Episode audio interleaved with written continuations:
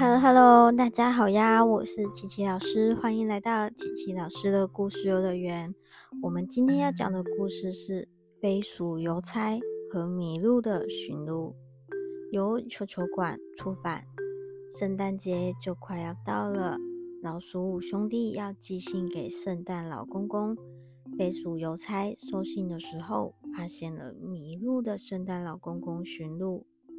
究竟会发生什么有趣的事呢？让我们一起来听听看吧。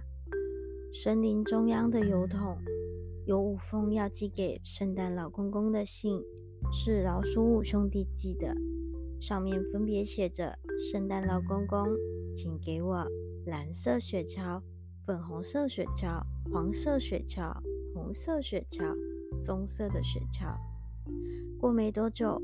飞鼠邮差来到了邮筒，收集信件。哇，好可爱的信啊！圣诞节要到了。不过，当他看到收件人，不禁烦恼了起来。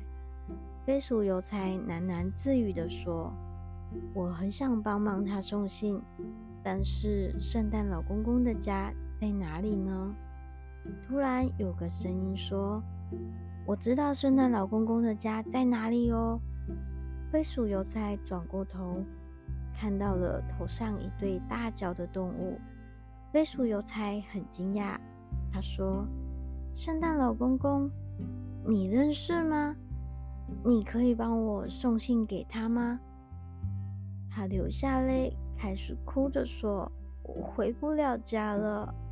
我是圣诞老公公家最小的驯鹿。”从今年开始，我就可以拉雪橇了，所以我得到了我的飞天帽。我很开心，带着它练习拉雪橇。结果帽子勾到了树枝，我就摔了下来。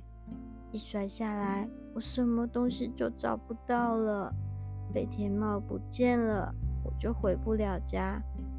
驯鹿红着鼻子开始大哭了起来。飞鼠邮差安慰他说：“别哭，别哭，要不要写信，请大家帮忙找，我来帮忙你送信。”驯鹿在飞鼠邮差的办公室忙着写信，他在铃铛和帽子的图案旁边写着“寻找失物，驯鹿敬上”。写完后，飞鼠邮差就说：“他去送信了。”驯鹿说：“那我继续去森林里找找吧。”飞鼠邮差来到了松鼠家，他敲了敲门说：“你好，我帮驯鹿送信来喽。”但他说：“嗯，怎么没有人在呢？”飞鼠邮差从窗户看，发现松鼠好像在睡午觉。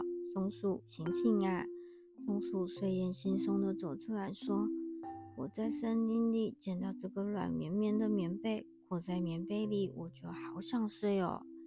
飞鼠邮差把驯鹿的信给他，松鼠看了看信，便说：“我没有捡到帽子诶。”接着，飞鼠邮差来到了兔奶奶家，兔奶奶披着新的披肩。飞鼠邮差对她说：“好温暖的披肩呐！”兔奶奶说：“我在森林里捡到了一块漂亮的布，我就把它缝成披肩。”飞鼠邮差把驯鹿的信给了他。兔奶奶看了看，说：“我没有捡到帽子。”当飞鼠邮差送信去给蝙蝠的时候，蝙蝠正在教大熊和鹿做圣诞花圈。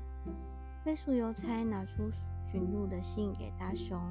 大熊说：“我刚刚在森林里捡到了这条漂亮的缎带，我觉得它很适合拿来做花圈。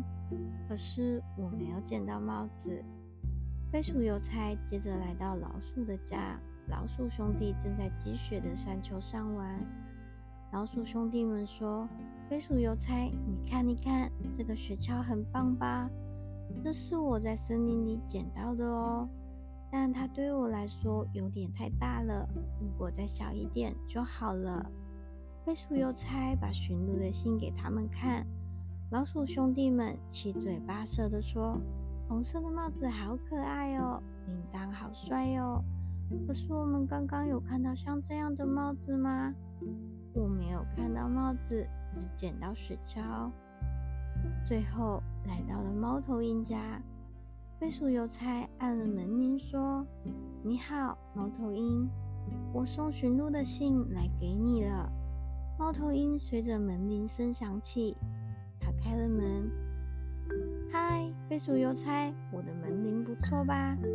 这是我在森林里捡到的铃铛做的哦。”飞鼠邮差把驯鹿的信给猫头鹰。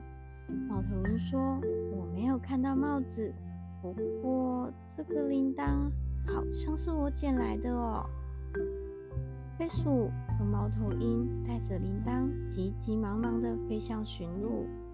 大家也都从各地聚集过来。老鼠兄弟说：“我们大家一起帮忙找吧。”松鼠背着软绵绵的棉被。兔奶奶披着披肩，大熊、鹿和蝙蝠拿着绑着缎带的花圈，异口同声地说：“这些该不会是驯鹿寻找的事物吧？”驯鹿快哭了，他说：“这是我丢掉的帽子、铃铛和雪橇，可是帽子破了，没办法戴，我该怎么办呢？”兔奶奶说：“交给我吧。”她拿出针线盒，一针一线的缝。很快就把帽子给修补好了。驯鹿踢了一下雪，飞向空中。他转头跟大家说：“谢谢大家，有帽子我就可以回家了。”飞鼠和大家挥手道别，并说：“请帮我们送信给圣诞老公公。”过几天，圣诞夜降临，飞鼠似乎听到了空中传来了铃铛的声音。他抬头仰望，圣诞老公公驾着雪橇来了。跑在最前方的是小驯鹿，头上正戴着那顶帽子呢。圣诞老公公说：“飞鼠邮差，圣诞快乐！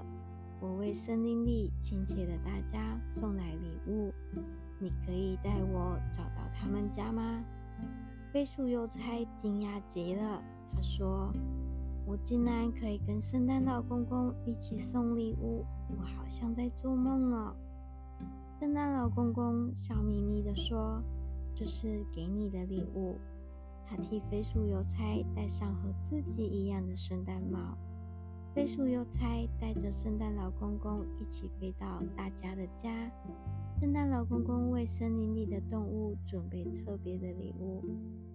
他送给松鼠用云朵做的软绵绵棉被，他送给兔奶奶用极光编织的披肩，送给熊、鹿和蝙蝠是卷起来彩虹制作的七彩缎带。他送给猫头鹰的是用星星制作的门铃，送给老鼠兄弟的是他们各自许愿的小雪橇。送完礼物，飞鼠邮差回头向圣诞老公公道别。驯鹿响亮的铃声回荡在夜空中。圣诞老公公对他说：“飞鼠邮差，圣诞快乐！我们明年见。”小朋友们，圣诞节快到喽！祝大家圣诞快乐！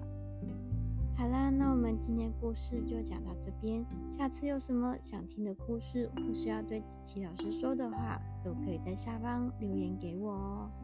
那我们下次见，拜拜。